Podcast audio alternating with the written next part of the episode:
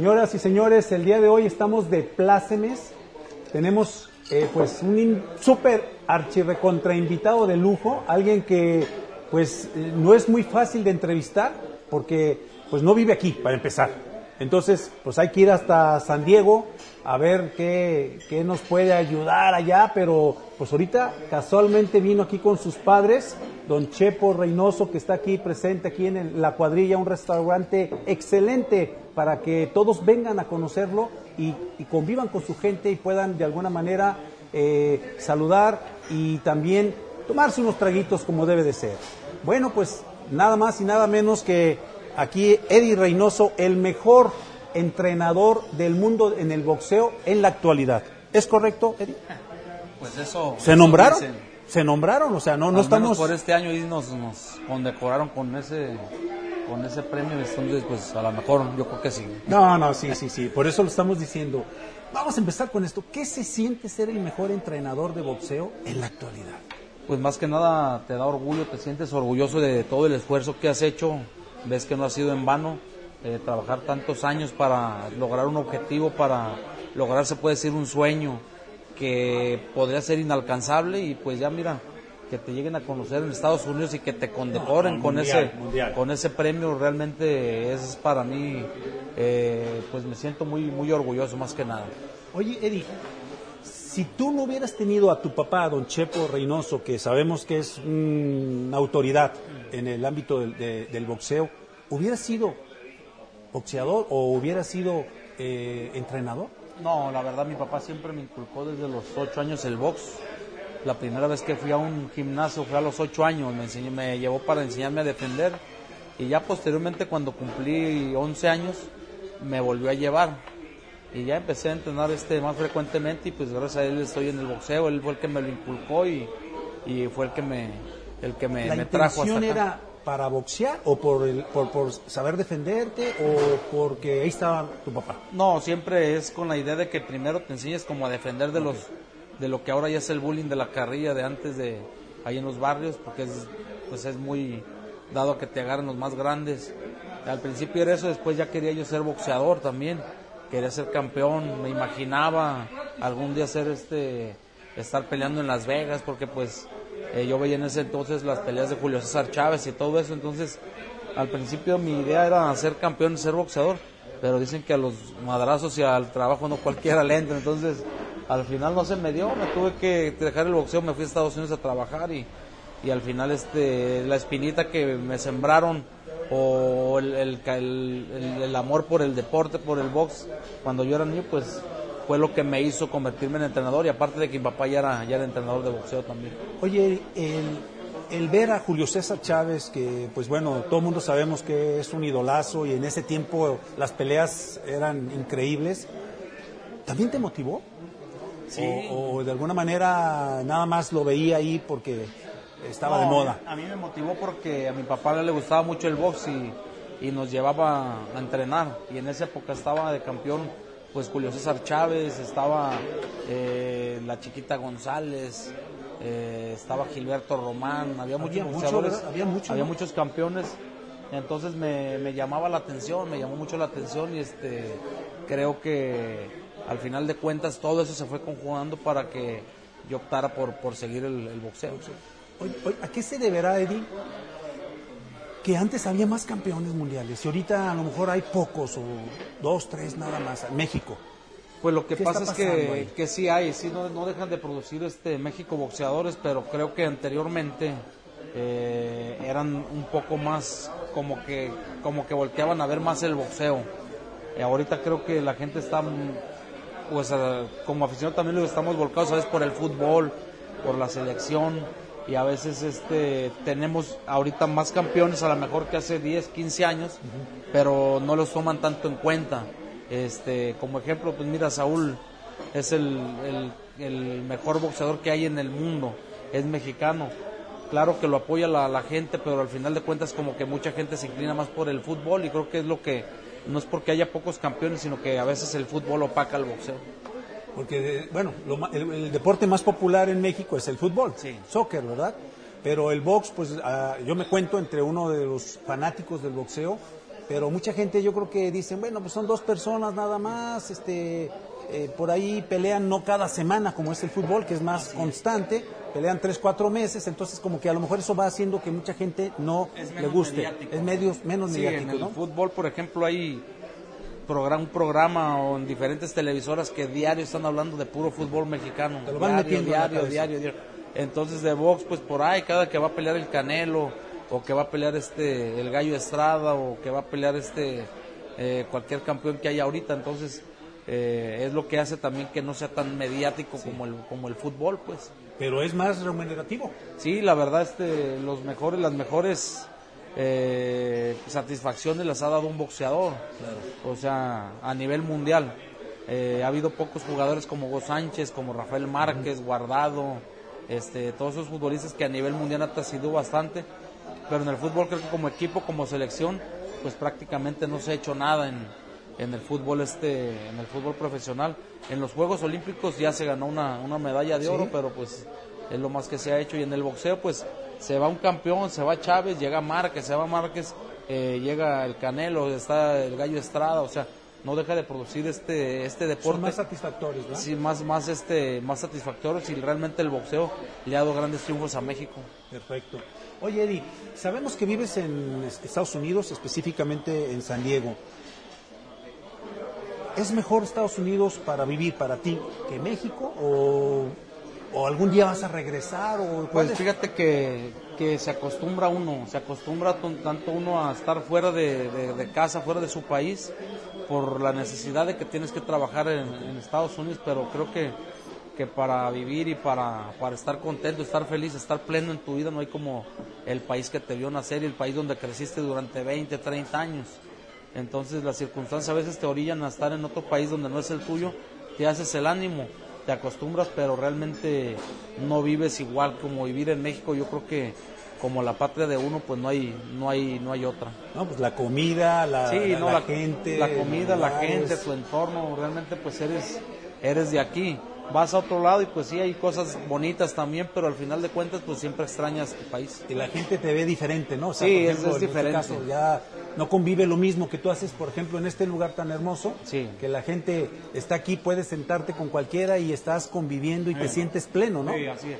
Y allá no, allá por ejemplo puedes estar viviendo años en, un- en una casa y, y ni conoces al vecino, o puedes salir a la calle y, y, pues no te saluda nadie. Aquí de perdida sales y, y hablas el mismo idioma que, la, que Más- todas las personas y, y te sientes más pues más acogido, o sea, se siente más, más a gusto en el, en el tema laboral también.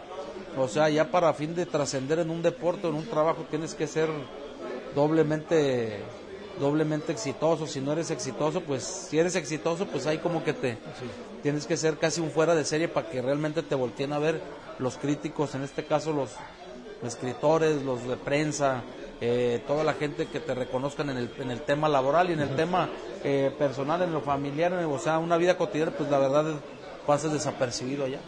Muy bien. Oye, Eddie, eh, en tu caso, eh, no sé, eh, eh, ¿cómo te ves en cinco años? Yo creo que porque has, has- has tenido una carrera muy vertiginosa y, y a lo mejor cinco años se, se oyen pocos, pero yo creo que a cómo vas, pues vas a lograr muchísimo. Pues vamos muy bien, la verdad, este, para la edad que tengo y el trabajo que desempeño, pues hay muchos entrenadores ya laureados, consagrados, que a mi edad todavía no, no ganaban Sí. o no tenían los, los reconocimientos que ahora Claro. tengo.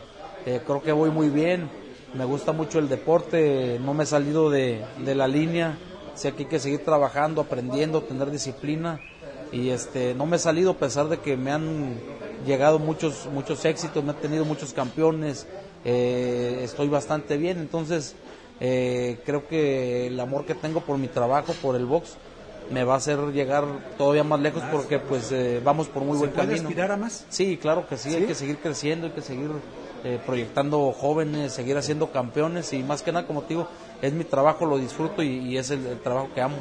Cuando tú ves un muchacho que se arrima, que me supongo que van a ser muchísima gente ya ahorita, que llegan y yo quiero que usted me entrene, yo quiero que me eche la mano, ¿qué necesita ese muchacho? Ya, sab- ya sabemos que hay cinco cosas que tú les dices que se requiere y, y me llamó mucho la atención, este, pues dos de ellas que mucha gente a lo mejor no lo maneja, pero me gustaría que no lo dijeras. Pues mire, son, para fin de poder trabajar con alguien, pues más que nada yo veo que tenga facultades de, de hacer algo, una carrera digna en el, en el boxeo, porque eh, puede tener disciplina, hambre, pero a veces no tienen la- la- las facultades que se necesitan para desarrollar un, un, un deporte, en este caso eh, es hablar, ser sinceros con él, ¿sabes qué? Eres disciplinado, eres tienes mucha hambre de, llegar, tienes disposición, pero no tienes el talento que se requiere para esta disciplina. ¿Por qué? Porque te puedes estar muy muy chaparrito para una, un cierto peso, eh, puedes este tener algunas deficiencias físicas que no te hacen desempeñar eh, un buen trabajo como boxeador. Entonces, tiene que ser sincero uno y es lo más importante. Ya después de eso, cuando tú ves que tienen pocas cualidades, aunque no tengan muchas, ya con esas poquitas cualidades, si Se le pones trabajar. la disciplina y la perseverancia, eh, las ganas de, de hacer y, haces un- y ese es un buen plan de entrenamiento, puedes llegar a, a hacer muchísimas cosas. Bueno, ok, vamos a ir a nuestro primer corte comercial, Eddie.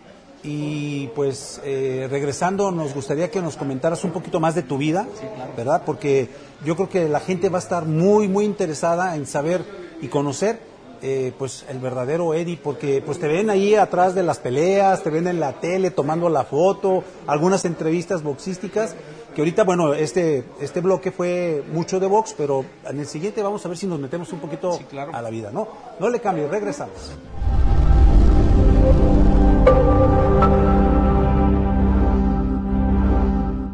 Esparza Monteón Abogados contamos con más de 30 años de experiencia en distintas áreas del derecho. Somos una empresa líder en recuperación y negociación de cartera vencida empresarial y personal. En Esparza Monteón Abogados convertimos problemas en soluciones y soluciones en oportunidades.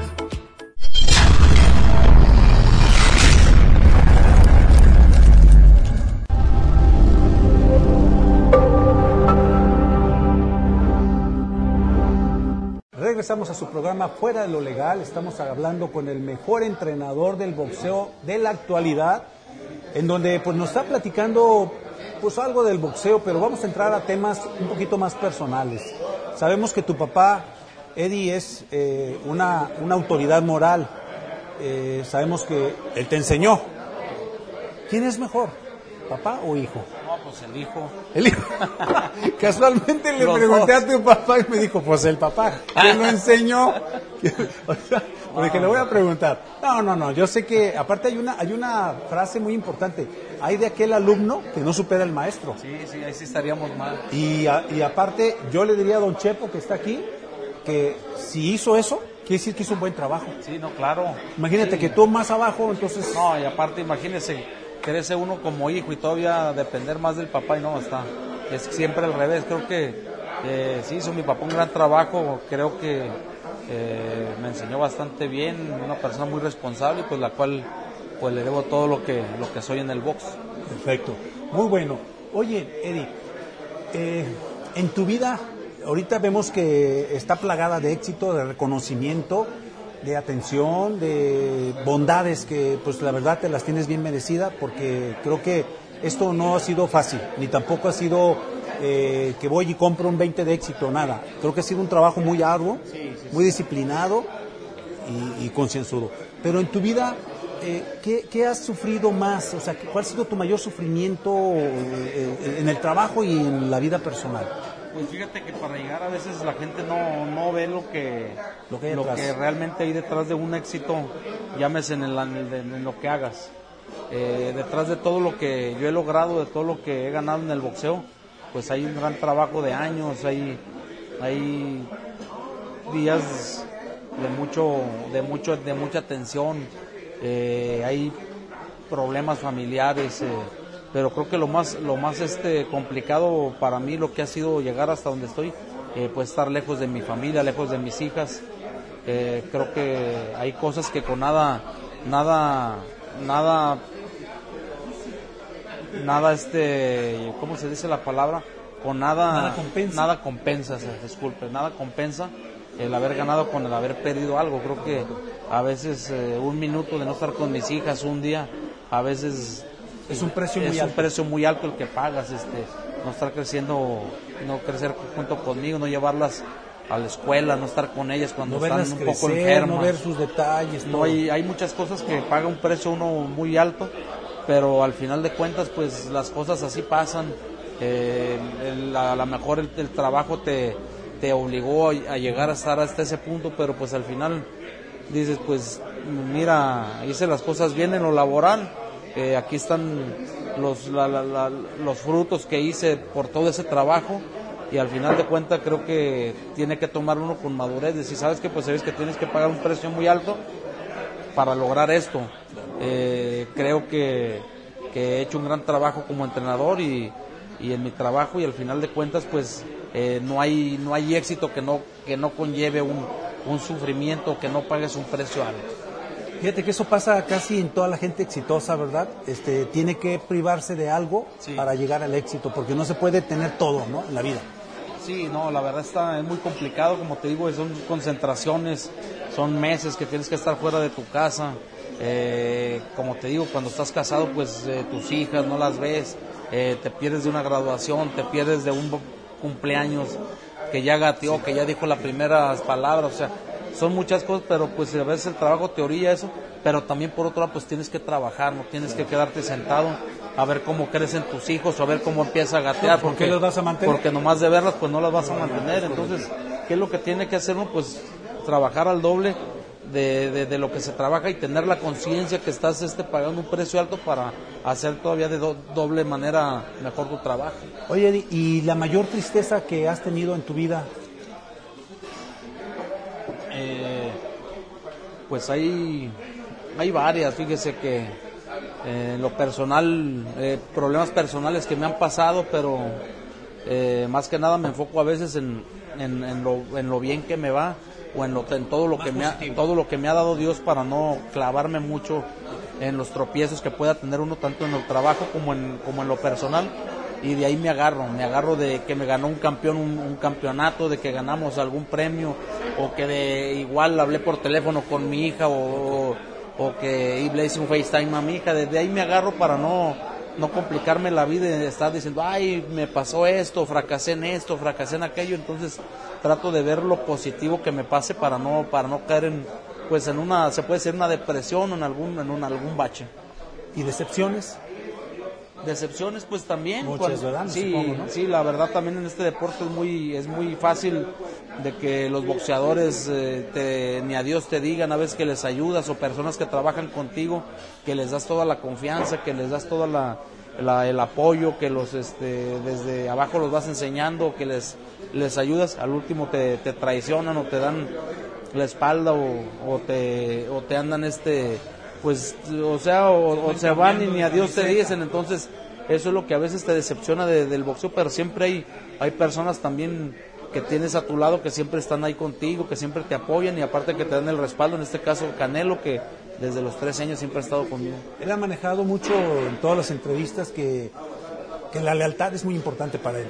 Sí, creo que lo más importante para una relación laboral, en una relación personal de lo que sea, siempre la lealtad y, y la confianza es lo que debe de, existir siempre. Cuando tienes lealtad con una persona, cuando tienes la, este, la confianza en alguien, creo que todo, todo camina, todo, todo fluye. Todo fluye.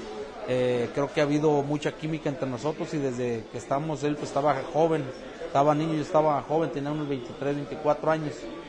Entonces llega el momento en que hemos hecho un gran equipo y, y siempre basado en la lealtad y la confianza. Oye, es difícil esta es una, una pregunta que, que, me surgió viendo una entrevista tuya. ¿Es difícil regañar a la gente que de alguna manera mm, te da el trabajo? Porque tú trabajas para Canelo o Canelo trabaja para ti. ¿Cómo sería? Pues al final este... es un equipo? Somos un equipo porque cuando él empezó a entrenar, él tenía 13 años, yo ya tenía campeones mundiales. Entonces yo lo empecé a entrenar a él, empezamos a trabajar juntos ahora él se hace campeón mundial y yo lo veo igual, o sea, yo lo veo como que es mi boxeador, él me ve como su entrenador, ahora es, es mi compadre, es este, somos grandes amigos y al final de cuentas eh, no es ni mi patrón ni yo el de él, simplemente somos un equipo, hemos logrado muchas cosas y pues estamos muy contentos. y yo veo que lo tratas como, como un hijo, porque veo que ahí en, en, la, en la esquina, mi hijo, véngase para acá. así le digo, él me dice, apá. Siempre desde los 13 años, pues lo vi pues desde niño. Y siempre, oye, apá, y apá, y apá. Y yo, ¿qué onda, amigo? Y así. Este también un triple muy de aquí de, de Guadalajara, ese de mi hijo, guapá, güey, así. Entonces, este, pues desde niño siempre me he visto como como una figura, este, pues no se puede decir que patena, pero una figura de mucho respeto. Yo también lo respeto a él y es la, es la manera como hemos ido caminando. Cuando están en, las, en la esquina, en las peleas, me he dado cuenta que lo regañas, lo regañas fuerte. O sea, veo que, que, que ahí no hay contemplación de que somos compadres ni nada. Ahí es, este, a ver, ubícate, Sí, mano no, te, no te bajes la guardia, no te confíes, te dije esto, ya ves lo que te pasó, así fue, ¿no? Así es, ¿no? Sí, sí, o sea, tiene que tener una autoridad ahí en la, en la esquina, tanto en los entrenamientos también, porque hay veces que, que muchas personas o muchos entrenadores llevan una amistad y hasta no se, se- pierde el respeto. Entonces, a la hora que están peleando, ya ni caso le hacen. Entonces, hay que tener siempre, este, tener mano dura en la esquina. Y sabes que abajo es una cosa, hasta vámonos a tomando las cubas, pero ya arriba del ring ya es diferente. Tiene uno que hablarle con mucha Se autoridad cambia porque uno ahí- la- el, el traje, ya porque la arriba. autoridad arriba pues soy yo y él tiene que obedecer lo que la esquina le diga y, y es algo muy importante que a veces mucha, muchas esquinas no la tienen y se les y han perdido peleas o se les va el, no lo obedecen. el enfoque de la pelea porque no porque el boxeador quiere hacer lo que él quiere ¿Esto lo hacía mucho Julio César? sí Julio César era más que nada un peleador pues inteligente arriba ring era fuerte pero él era obediente ¿Él cambi- ¿Y cambiaba a veces ahí la, la estrategia? Sí, o sea, a veces él cambió varias veces de entrenador, pero siempre fue un peleador obediente en la esquina a lo que yo veía pues en sus videos. Qué bueno. Oye, Eddie, eh, volviendo ahorita un poquito más a la vida personal, eh, ¿de niño tuviste alguna dificultad, no sé, con autoridades, este, policías, este, cosas de ese tipo? ¿Eras vago cuando estabas chamaco? Pues una, una- Porque tu papá nos platicó y ahí está la entrevista que él vio cuando mataron a un tío tuyo y por eso vino para acá. Ah, no, pues ahí cuando estaba chico. Por eso, no, yo él la verdad. platicó. ¿Tú me- alguna anécdota de ese tipo? Me quería yo en el este. Me quería en el barrio yo, pero. Pues sí, a veces llegaban y ahí nos esculcaban los, los policías a su trabajo, pero nunca he tenido problemas con la autoridad, ni, ni mucho menos. El único problema que tuve una vez que iba con mi prima, yo tenía como unos 13 años, y los policías le gritaron, le gritaron así, le echaron las flores a mi prima, iban en la camioneta, y yo les quise decir groserías, y que se regresan, y qué trae cabrón, ah, no, pues nada. Pensabas Tenía que no iban a regresar. Eh, pensé que no iban a decirme nada, tenía como unos 13 años, mi prima tenía como unos 20. Oye, oye, Eddie, algo también que es muy común ahorita, anteriormente, eh, tanto en, en el deporte, futbolistas y, y boxeadores, terminaban su carrera, a, ver, a pesar de haber ganado tanto dinero y tanto eh, éxito, reconocimiento, en la pobreza. Ahorita ya no se ve tanto esto. ¿A qué se debe? Creo que hemos avanzado, este, antes había mucha incultura, antes había el boxeador, el futbolista o el famoso que salía del barrio y de repente se hacía famoso, ganaba dinero, eh, así como lo ganaba lo despilfarraba, no había Y los amigos también, ¿no? sí, no había tantos asesores. Ahorita también se da todo eso, pero es es muy poco. Ya es, es más difícil. ¿Por qué? Porque ya tienes a veces quien te asesore. Quien te esté y cuidando. hay- y hay muchas estrategias, entonces ya hay quien te cuide. Eh, también les gusta la, la, la peda como a Sí, cualquier sí, sí, otro, claro. Pero este, creo que ha habido... Es válido, pero Hemos avanzado momento, ¿no? más en eso. Ya todos los boxeadores que yo conozco de una época para acá, todos tienen pues tienen sus casas, tienen algún negocio, unos que ganaron mejor mejores bolsas, pues tienen algunas empresas, entonces creo que se han se ha cuidado más eso y también tiene mucho que ver el Consejo Mundial de Boxeo que les ha inculcado que da clínicas para los boxeadores retirados también. Ok. Oye, Eddie, también algo que me, me llena de inquietud.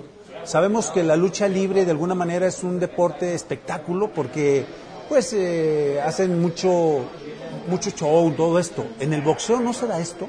O sea, no se da o no se presta a que eh, vamos a pelear esta y tú vas a ganar y luego yo gana, este, y luego tú pierdes y luego acá, o sea, para poder generar más dinero. Eh, yo no dudo que pueda haber ese, ese tipo de cosas, pero a ciertos niveles. En niveles este, medios hacia abajo, donde es más fácil manipular a un oponente, es más fácil manipular a una comisión, eh, más fácil manipular a un manejador, a un entrenador. Creo que, que ahí podría darse, pero ya cuando llegas a un nivel alto para pelear en Estados Unidos creo que no no se puede porque las autoridades allá son muy pues son muy muy correctas ahí hay que hacer exámenes hay que hacer este no te admiten pelear un boxeador de un cierto récord ganador contra otro de un récord perdedor. Este, eh, es muy es muy complicado, entonces creo que eso eso siempre viene arrastrado de, de que hay mafia en el boxeo, en el fútbol, no, que se dejó caer, que se dejó perder. A mí la verdad no me ha tocado vivirlo y creo que, que es imposible. ¿Por qué? Porque hay muchas reglas en Estados Unidos. Así te checan los guantes, te checan el short, te están checando contratos, te checan todo. Creo que es, que es complicado. Es muy complicado que se pueda dar. Bueno, pues vamos a ir a nuestra segunda pausa comercial. Ya, ya vamos ah, conociendo la cuestión boxística, ya estamos viendo, estamos calentando motores. Esperemos que en esta podamos entrarle un poquito más a- al, al corazón de Eddie. No le cambie, regresamos.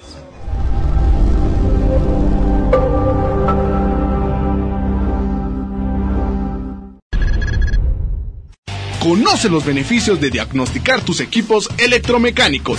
Evita paros no programados y daños mayores a motores, generadores y subestaciones. Análisis de vibraciones, termografía, alineación láser, estudio de aislamiento, etc.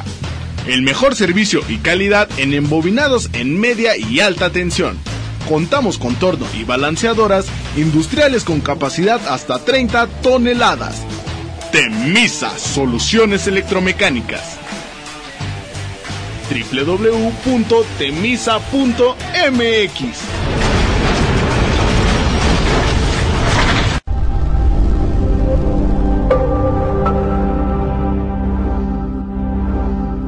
Regresamos, ya estamos a dos bloques de terminar el programa. Después de aquí nos vamos a ir a comer aquí en este restaurante La Cuadrilla, que el propietario Alfredo Álvarez pues nos ha hecho el favor de invitarnos y que pues obviamente está de súper lujo.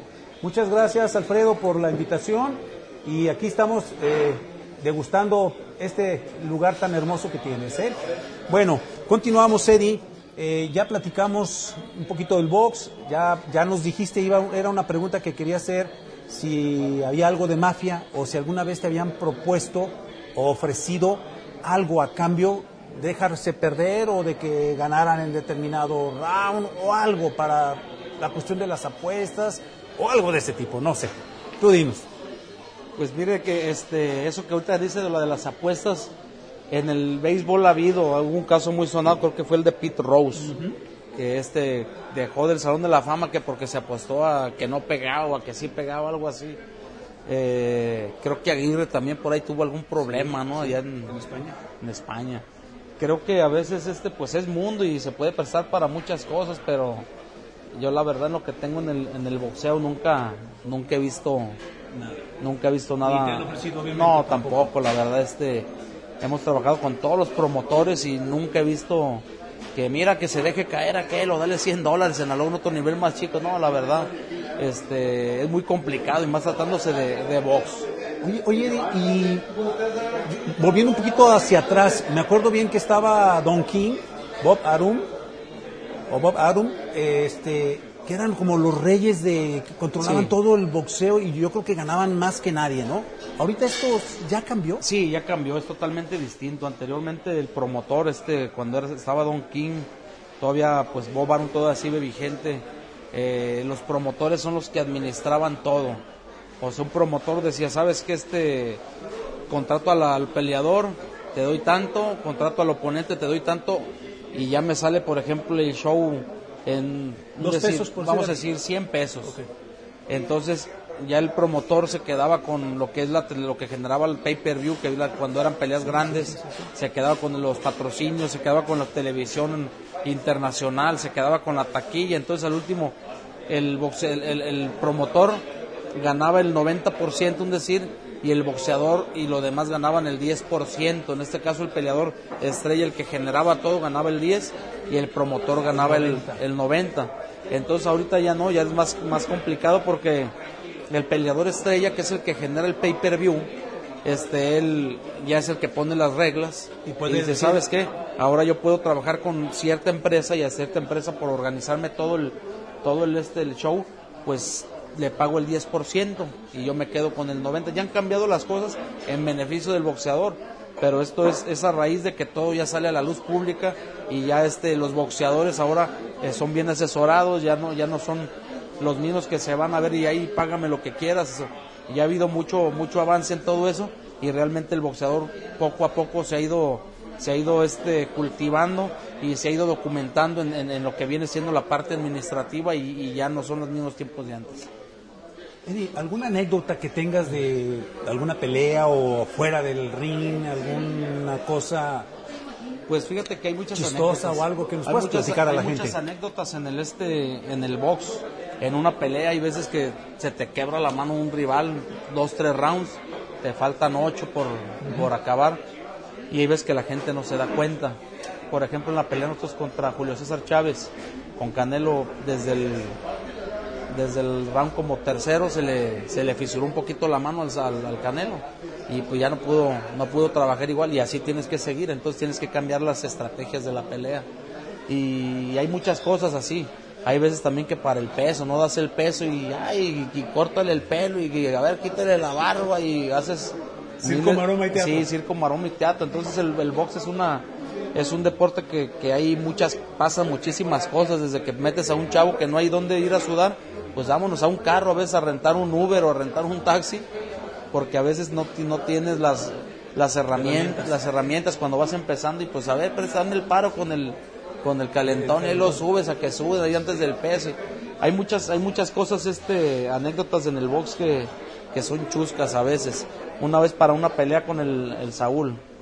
Este, estamos ya para por salir a la, a la arena, ya cuando puse a hacer ejercicio, ahora que se agacha que se le rompe el short, puta. Pues ahora qué hacemos. ¿No tenían otro? Ya teníamos otro ahí, ponen los parches, el último tuvo que salir sin los patrocinios y pone el otro nuevo. Y, y hay cositas que pasan a veces de última hora en el box, pero sí es muy, como es un deporte de contacto y un deporte donde tienes que hacer peso, te tienes que cuidar mucho, entonces es más, más fácil que pasen cierto tipo de cosas. Y después de la pelea, alguna anécdota, ya sabemos que viene ya el festejo, viene la diversión pues, válida, vamos. Sí, pues después de la pelea ya vienen... ¿Alguna anécdota? Eh, una vez estábamos, eh, lo cortaron creo que cuando pelearon con Mosley, y pues ya lo dejamos ahí al Saúl a que lo cosiera el doctor. ¿Y ustedes se fueron? Ahí está, ya estamos pues viéndolo ahí de lejos que lo cosían de repente, no vemos que se le, que se cae encima del doctor, el doctor del Saúl ah, cabrón, pues qué pasó, no, pues se desmayó el, se desmayó el doctor, yo creo de estarlo, de estarle cosiendo y ya, pues ahí como que le, le averió un poquito la, herida, ya lo le, lo, le incorporaron al señor, ya, ya este, se alivió, ya, ya se recuperó, ya volvieron a traer a otro doctor para que le cosiera, pero pues ahí hay muchas cositas ahí. Y algo así como que no iba a llegar a la pelea o este porque nos dejó el avión o alguna cosa que les haya pasado así medio medio complicada medio chusca. Medio chusca. No, casi no. eso no? No, muy, muy poco. ah, una vez, este, no sé si mi papá ya le platicó también cuando una pelea, como en el tercero íbamos a pelear 10 rounds y pues ya de repente camina el cabrón y se le sale el pie, el Saúl en el pleno, en pleno, en plena pelea, pues se le, como ya traía la zapatilla muy desgastada, se le rompió y se le salió por un lado. Se le salió por un lado, pues ahí está mi papá. Yo, a ver, levántale el pie y le está poniendo tape al canelo teníamos como unos 16 años en ese entonces. Y cositas así, está peleando con el... Con, el, con la, cinta ahí para que no se, no se le cayera la tapa. y ya cuando se quita la cinta, pues viene hinchada. Bien raspado el, Se la había apretado de mano mi papá. Bueno. Bueno, Eddie, vamos a entrar a algo que yo sé que te gusta mucho. Eh, el deporte, aparte del boxeo, sabemos que te gusta mucho el béisbol y te gusta el fútbol. Sí, es correcto, ¿no?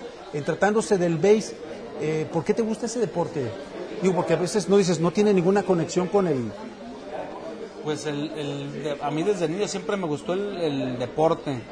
Y ya como había un equipo de béisbol cuando yo tenía como unos 12 años ahí por la cuadra donde vivía, me empecé a poder a jugar béisbol.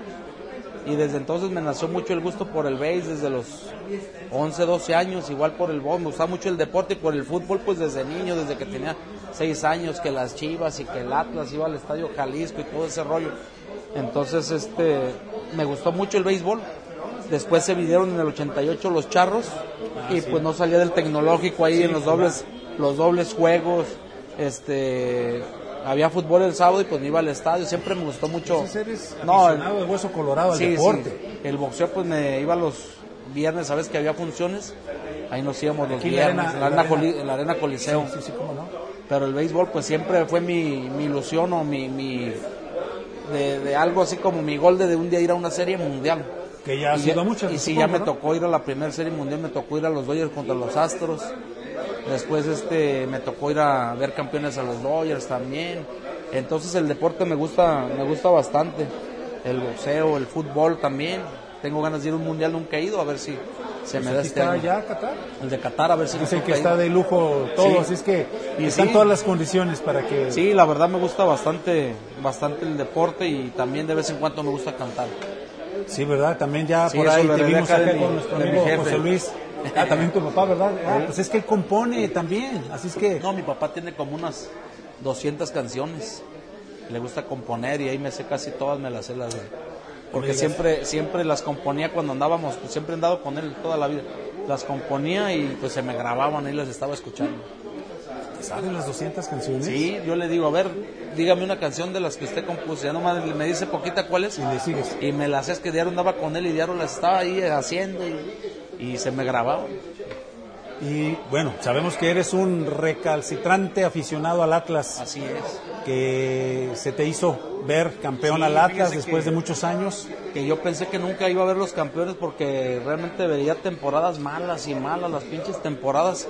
Y al final de cuentas ya los, ya los este, ya los empecé a ver este año como que bien y, y ya me empecé a pegar y como suerte me tocó estar en vacaciones y me aventé pues todas las finales y la verdad ha sido de los, de los momentos más felices, de las satisfacciones más bonitas de mi vida porque uno como aficionado eh, lo vive diferente. Hasta el Saúl me reclamó, no, cabrón, dice, tú estás más contento de que ganó el Atlas a que ganamos los cuatro cinturones.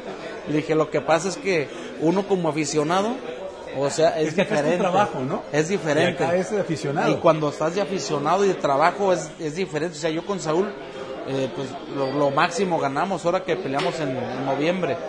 Pero se siente de una manera satisfactoria para uno pero porque estás como trabajando y de otra manera cuando estás como aficionado es, es, como que lo disfrutas más.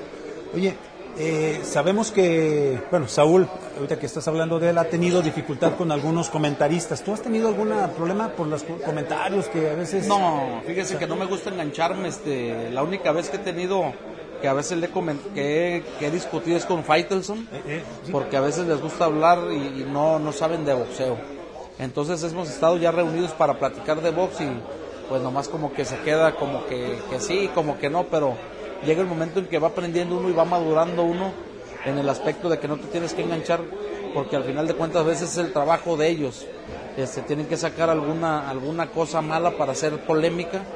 En este caso, pues el Saúl y el equipo de nosotros, pues estamos ahorita en el nivel donde todos nos están volteando a ver y cualquier cosa para bien o para mal siempre es cuestionable. Entonces, eh, anteriormente me enganchaba un poco, pero ahorita prácticamente pues veo notas y, ya no, ya, no, no, ya no. y también si los ves no. Sí, no, tengo problema, con todos, me las llevo muy bien y, y este, pues es la, es la manera de estar, de estar en el deporte, tienes que aprender a, a vivir con críticas y con halagos. Sí, porque no, nunca vas a ser, este, nunca vas a tener este, la, gracia de todo el mundo. No, y aparte, por ejemplo, siempre van saliendo en el box contrincantes que ahora que le pongan a este le ganas a este y luego ponle a otro, así se la va llevando uno, entonces... No, y, cada quien opinamos, ¿verdad? Así es. Como dicen en la selección, todos somos entrenadores, así es que todo el mundo tenemos nuestra selección, sabemos eh, y decidimos a quién poner, así es. porque todos somos entrenadores en México, ¿no?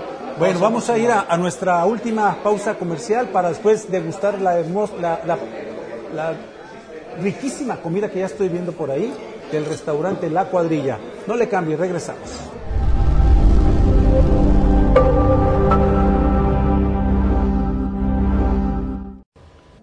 problemas legales, acércate con nosotros. En Valeriano Abogados manejamos todas las áreas del derecho. Civil, mercantil, penal, fiscal, familiar, contabilidad, laboral. Ven con los profesionales, tú ya nos conoces. Valeriano Abogados, estamos para ayudarte. 30 años de experiencia, usted ya nos conoce. Valeriano Abogados es hechos y no palabras.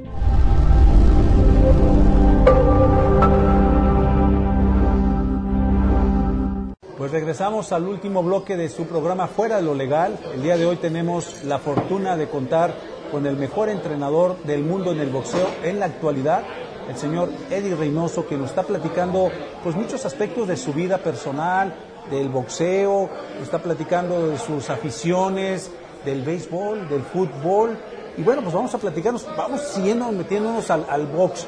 Este año eh, ha sido muy satisfactorio. ¿El mejor? ¿El mejor año? Sin duda alguna, fíjese que, que este año en lo personal pues me fue muy mal, pero lo laboral creo que fue el mejor año de mi vida y siempre dicen que Dios aprieta pero no ahorca. Por un lado te puede ir mal, pero por otro lado bien, entonces quédate con lo bien y mientras haya salud este pues es lo, lo más importante, pero creo que en el deporte lo que hicimos este año con Saúl va a ser muy muy complicado que lo vuelvan a hacer Saúl, este un entrenador y un boxeador. ¿Cuántos años no se tenía el mejor entrenador y el mejor boxeador?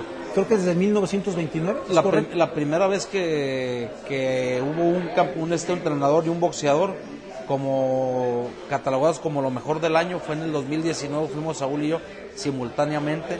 Y en este 2021 lo volvimos a hacer este Saúl y yo. Entonces eh, en el boxeo mexicano jamás había habido un campeón que ostentara los cuatro cinturones a la misma vez que se les llama campeones unificados o sea Saúl unificó este indiscutible se les llama unificó todos los cuatro cinturones, entonces es el primer mexicano y el primer latino en hacerlo. Entonces este, eso nos llevó a que bueno, nos volvieran a condecorar como el entrenador y el peleador del año, eh, cosa que nadie lo ha hecho en la revista de Ring Mundial, que es la Biblia del boxeo. Jamás había estado un entrenador y un boxeador este, del mismo equipo en la portada de una revista que tiene desde, el, desde 1922. Entonces este año lo logramos, Saúl y yo estamos ahí. Entonces eh, hicimos un tremendo año.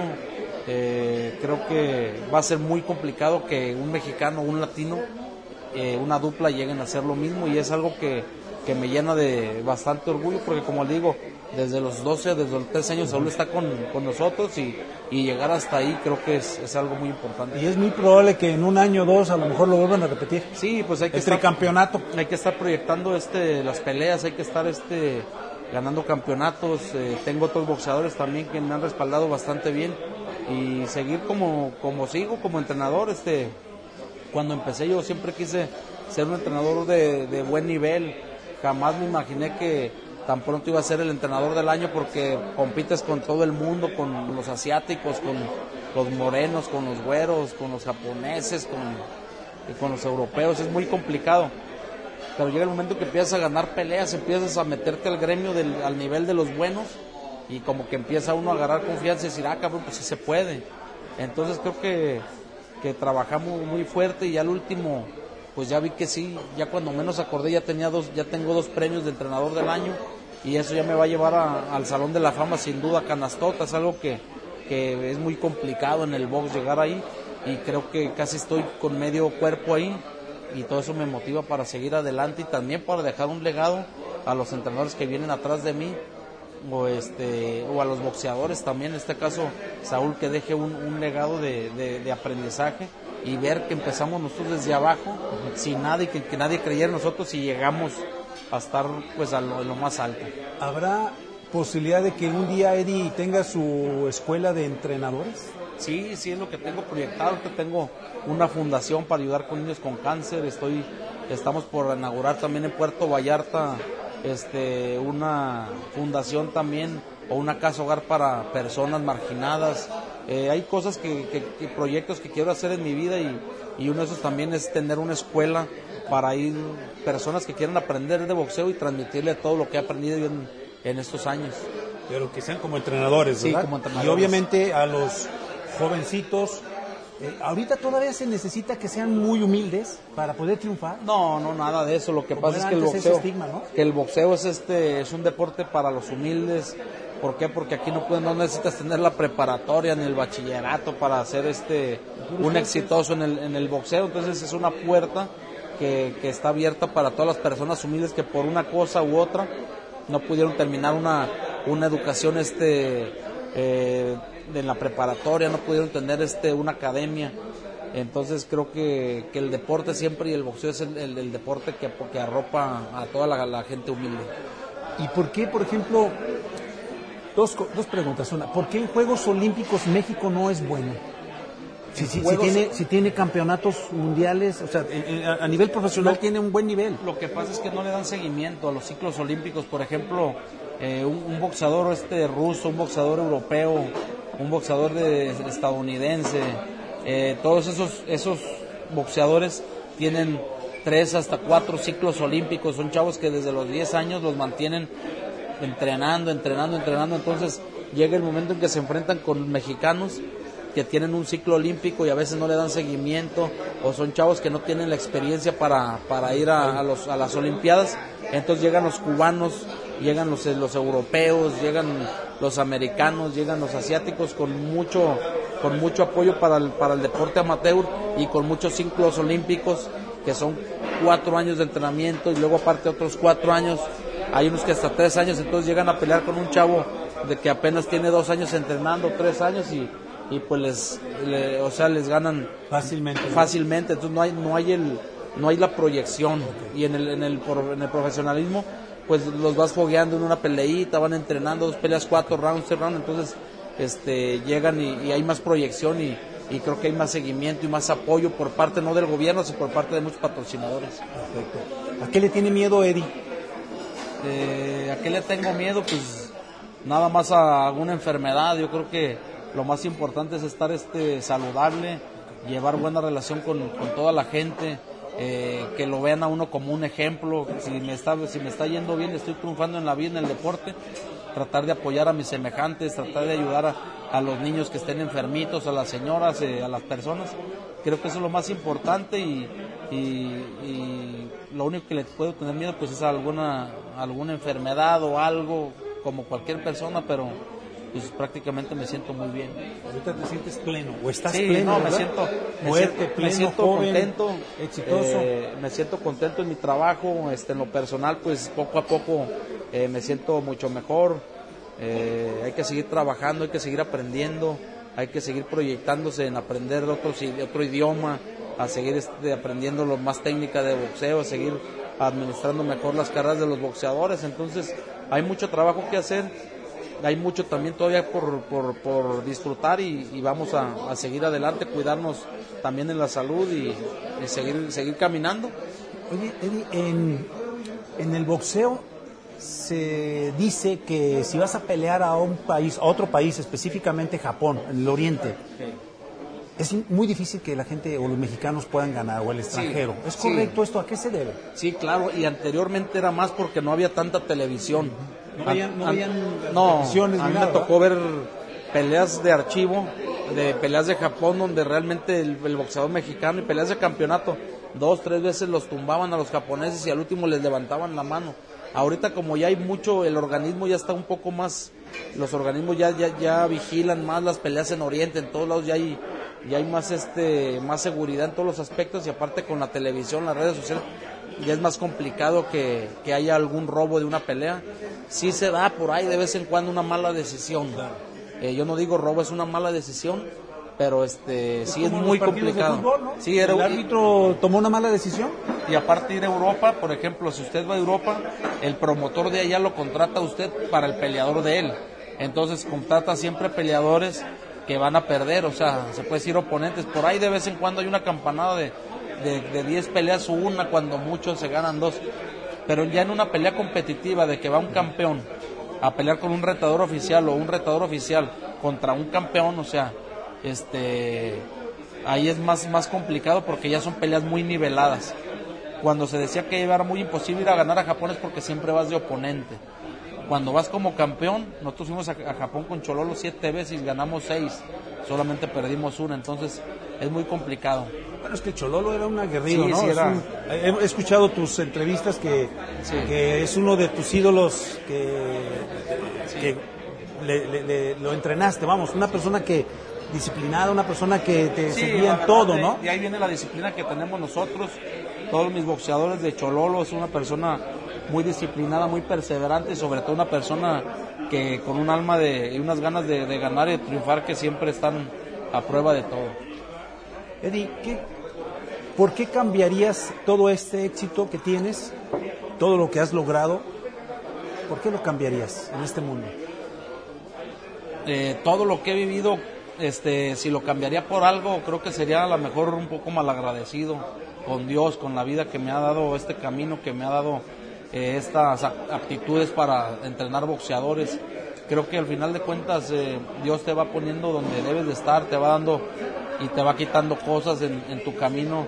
A veces no las asimilas, a veces las tienes que asimilar rápido, te o duras tiempo, pero no, pues me quedo con todo, con todo lo que he vivido, con todo lo que he estado este trabajando y más que nada pues lo que siempre he dicho, que lo único que quiero es que un día mis hijas se sientan orgullosas de, mí, de todo lo que ha logrado su papá, que es por ellas y gracias a ellas, que son el motor de, mi vida y, y, ya con eso me siento yo satisfecho. Las televisoras, ¿qué papel desempeñan en la carrera de los boxeadores? Porque sabemos que se andan peleando, ¿eh? Sí. Televisa, Azteca, Sí. pues hay veces que hasta las dos este, eh, transmiten el- el- la pelea, que eso era muy difícil que antes se pudiera dar. Pues son lo más importante para, para seguir generando boxeadores. Creo que la televisión es la que siempre es la que paga los eventos, es la que siempre está patrocinando. Entonces yo creo que gracias a la televisión han surgido muchísimos campeones, han surgido este más deportistas y, y sin la televisión creo que sería muy difícil, casi imposible que el boxeo estuviera estuviera este en donde está. Y condicionan también, por ejemplo, pues sabemos que a veces Televisa a sus artistas no los dejaba ir a TV Azteca, eh, ya se abrió un poquito más, pero era, los castigaban. En este caso, ¿pasa lo mismo también? Si te, Sí. te contratan por una pelea, no quiero que le des entrevistas a la televisora de enfrente. Sí, claro, o sea, cada quien es la competencia. Por ejemplo, si yo contrato tu pelea, pues siempre le van a dar este también entrevistas a la otra competencia, pero siempre hay más restricciones. Claro. Hay peleas que, por ejemplo, eh, vendes tú en 100 pesos y hay peleas donde no te pagan ni 50. Es también dependiendo el rival y la pelea lo que valga es lo que te están este, ofreciendo de dinero. Entonces, eh, sí es muy importante y, también tienen sus celos ellos con la competencia porque así como te digo a veces te, tú estás para una televi- para una televisora y a veces quieren entrevistar a la otra y como que no te dejan o sabes que con ellos les cortan pues poquito y a veces entra uno como en como entre pues te da como que pena porque dices oye pues yo me la llevo muy bien con este reportero pero ahora está con el bando contrario entonces hay cositas así pero es, es normal Tienen que entenderlo, ¿no? sí es, es- es normal Oye, ¿y algún día o alguna vez has sufrido algún atentado, alguna cosa? Digo, ahorita con la fama, con todo lo que la gente sabe de ti, porque ya, ya eres una persona Sí. muy reconocida en México y en Estados Unidos y me supongo que en otros lados del mundo. ¿Eso no te causado algún problema de No, inseguridad? No, gracias a Dios, este, pues lo cotidiano que le puede pasar a, a- a cualquier persona, que un robo, una camioneta o un cristalazo, pero no, pues gracias a Dios, este, por eso siempre estamos de, de portarnos bien y de ser, este, pues de ser buenos ciudadanos, de ser buenos, este, compatriotas se puede decir para, para que la gente misma también te arrope hay que portarse bien con, con todo con toda la gente con todo el mundo. Eh, como promotores de deportistas pues siempre estás este eh, a que te- expuesto. a que te tomen unas fotos o que te levanten para comer. Oye una foto. Siempre tiene que estar uno pues abierto y debe de portarse uno bien.